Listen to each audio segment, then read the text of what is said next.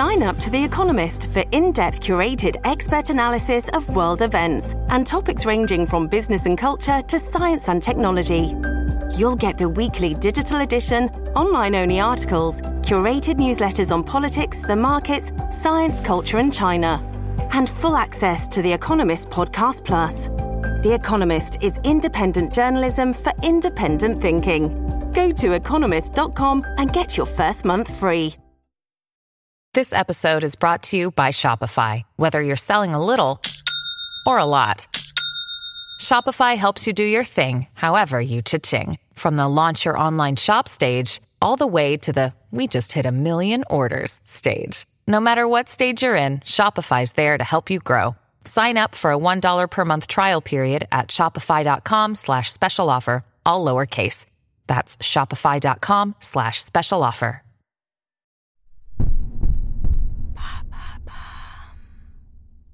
Maintenant, vous savez, c'est le podcast quotidien de Bababam qui nous donne les clés essentielles pour savoir vraiment ce qui se cache derrière les mots, sigles, concepts qui font notre actualité. Du 3 au 17 janvier 2022, l'équipe de Maintenant vous savez vous révèle les 15 mots qui marqueront l'année 2022. Du nouveau phénomène tourisme spatial au monde virtuel métaverse en passant bien sûr par l'expression être woke, redécouvrez ces mots qui feront notre actualité en 2022.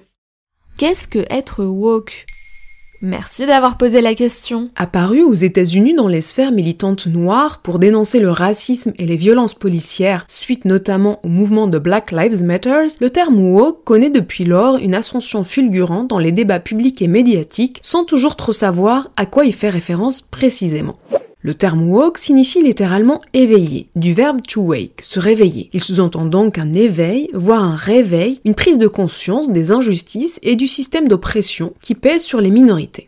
L'historien spécialiste de l'histoire sociale des États-Unis, Papin Diaye, rappelle dans un article du Monde que cette expression argotique a cheminé dans le monde africain-américain à partir des années 60, à travers notamment la figure du mouvement des droits civiques américains, Martin Luther King, qui exhortait les jeunes américains à rester éveillés et à être une génération engagée, lors d'un discours à l'université Oberlin, dans l'Ohio, en juin 65. Et aujourd'hui, que défendent les personnes qui se disent woke? Au début des années 2010, ce concept a permis aux minorités de s'unir autour d'une perception et d'une expérience partagée des discriminations. Une personne se définissant comme éveillée et consciente des inégalités sociales, par opposition aux personnes endormies face à l'oppression qui pèse sur les femmes, les personnes lesbiennes, gays, bi, trans, les personnes d'origine étrangère, etc. Les personnes woke estiment que les sociétés à travers le monde demeurent inéquitables et parfois destructrices pour certaines minorités. Elles reconnaissent que l'on peut être traité différemment selon son milieu social, sa couleur de peau, sa religion, son handicap, son sexe ou son genre. Tu veux dire qu'avec le temps, le terme est venu englober toutes les causes?